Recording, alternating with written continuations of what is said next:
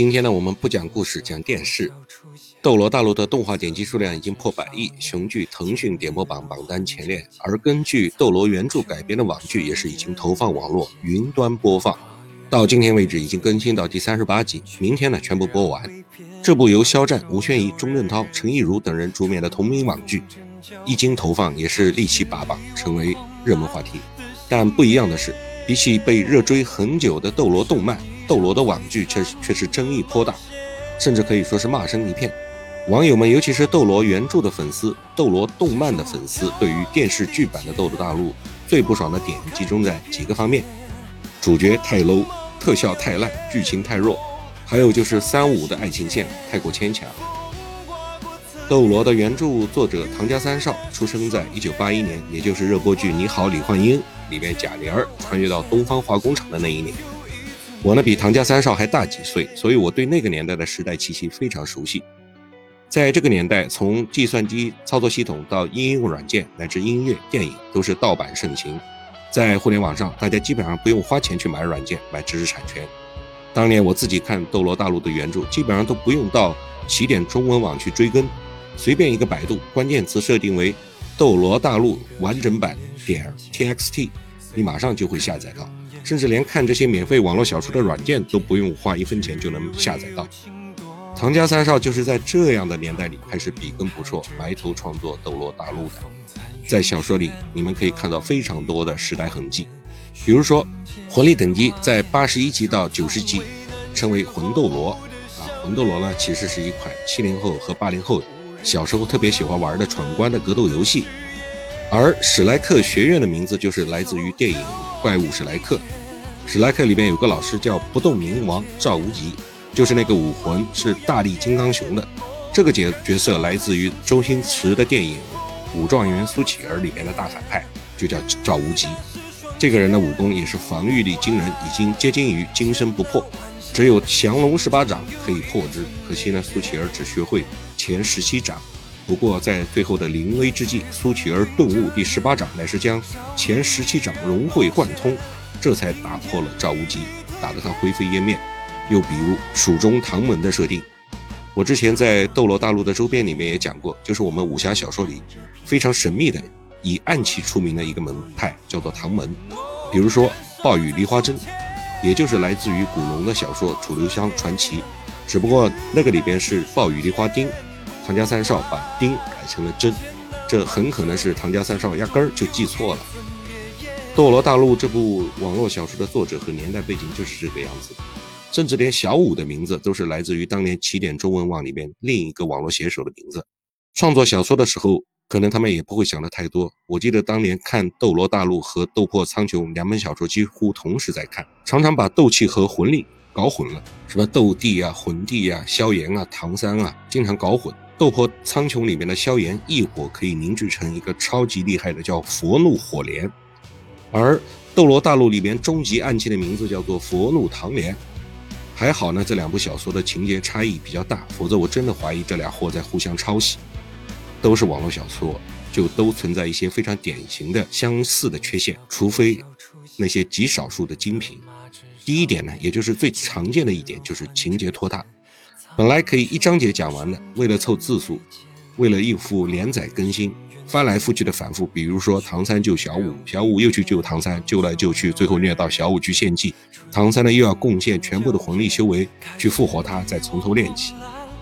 第二点呢是世界观的描述不够稳健，基本上都很模糊，到底是有仇必报，还是歌颂亲情、友情、爱情，还是为了世界和平，还是什么其他的观念？反正是变来变去的。而且主角通常都会在年少的时候背负一个废物的名头，然后呢，大家都是一路开挂，开始逆袭。你看《庆余年》里面那个范闲是私生子，而且从小也是没妈的。唐三呢从小是废武魂开场，萧炎呢也好不到哪儿去，斗气等级升不上去，一举从家族的翘楚沦为被人嫌弃，然后呢云岚宗退婚，搞得萧炎憋了几十年的仇恨，其实蛮小气的，也蛮牵强的。这种价值观其实并不稳健，也不够强大，不够厚重。几乎所有的穿越剧都有这毛病。范闲穿越到庆国以后，支撑他奋斗的不过是这条命是捡来的，不能浪费，必须爽爽的重活一世。第三点呢，其实与第二点也有关联，什么意思呢？就是为了读者看得爽，经常把这个网络小说啊，经常把仇恨和爱情搞到太极致，都是清一色的报仇、护短和虐恋。我们评论里说的好，说小五一受伤，全场都发慌；唐三一发怒，比赛就结束。霸道总裁式的男一号，通常对女一号以及自己的猪队友极度的护短，一旦被惹到，哪怕掉根头发，那就要灭对方的全家。这种夸大爱恨情仇的写法，有时候会会搞得作者自己也无法收场。比如说《庆余年》里面的叶青梅，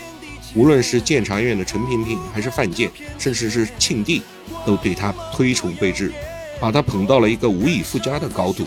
搞得作者猫腻自己后来都不知道该怎么写叶青梅了。除了他把他写死，让他离开这个世界消失不见之外，没有什么别的方法了。而且神庙的这种设定也倍显牵强。如果这个故事不扯神庙的蛋，以一个不那么神乎其神的方式在庆国结束，反而倒是相对完美。这些呢，在所有的网络小说里面都比较常见，所以不能以一个普通作家的方式来要求网络写手出身的那些作者们。不过人家后来都成了大咖，不但是作协的会员、成员，甚至是副主席，而且还超级有钱。但是他们在写网络小说的时候，并没有那么悠久的酝酿，就是为了赚钱嘛，这个没有错啊。他们同时写若干部小说，按字数算钱，能码出这种故事呢，已经很不错了。玄幻不同于科幻，你想要在网络小说中找到类似于科幻小说、类似于《三体》的那种什么二向箔降维打击啊、黑暗森林法则啊、面壁者持剑人啊、三体宇宙啊、乱纪元和恒纪元这种完美的构思，很难很难，非常难。《斗罗大陆》的原著本身就不是一个特别高端的小说，我的喜欢，甚至是很多其他人的喜欢，也只不过是个情怀，是时代，是发现，咦，当年我们下载的 TXT 文件居然变成了腾讯视频上面精美的动画了，那我必须得看啊！这么长的小说改编成动画，已经出到一百四十多集了，还没完，连小五都还没活过来呢。那么区区的四十集电视剧，要想把故事讲好，难度不小，这个是要花钱的。斗罗的预算，既然是请了肖战，估计不会太少，但也最多是刚刚好够用。为了省特效的钱，这个制作者也真是拼了。那么弹幕里面却是一片叫好，这说明了肖战粉丝的力量太过强大。但是电视剧显然也没有好到一边倒的好。确实，肖战演的问题不大，关键在于编剧。总体上看呢，这货的脑洞不小。电视剧改编的最大大大大大的败笔就是弱化唐门、弱化唐三，其他的方面我看毛病不大。毕竟原著的问题并不是网剧的编剧能够改编的好。当年《西游记》电视剧刚刚出来的时候，就连前面的主题曲《云宫迅音》都被批判的一塌糊涂，说这个曲子太过西洋化，呃，不够表现我们中国的传统文化，差点被删掉。所以改编呢，你就要面对批判，没有例外的。综合前面骂这部剧网剧的所有的点，主要有以下的几点：就是主角太 low，特效太烂，剧情太弱，还有就是三五，就是唐三和小五的爱情和表演都比较牵强。关于特效，我认为那是钱的事儿，是经费的问题，就不用多说了。剧情的拖沓呢，在用网剧里边反而是加快了节奏，因为原著本来就非常的冗长，而。唐三和小五的爱情比较牵强，那确实是网剧的铺垫不够了。因为原著中间有很长的情节描写这两个人从小相遇，在诺丁城一路成长，而网剧呢一下子带快了节奏，反而显得有少许的突然。不过这个不是最大的问题，最大的毛病还是出在弱化主角上面。唐三是带着两世为人的心力穿越到斗罗大陆的，从小就是儿子照顾爹，是他照顾他爹。他自己不需要别人的督促，每天早上起得很早，非常自律，去看那个日出，练紫金魔童，然后上下山都要跑步练鬼影迷踪，有一有空就坐下来修炼玄天功和玄玉手，玄天宝路上那些牛逼的暗器，全都是他自己脑海中间自成一家的。所以在网剧版的唐三里面，这些东西被拿掉了一大半。怎么说呢？我允许你改，你把孙悟空改成至尊宝，我都没意见。但是你总不能把乔峰改成郭靖吧？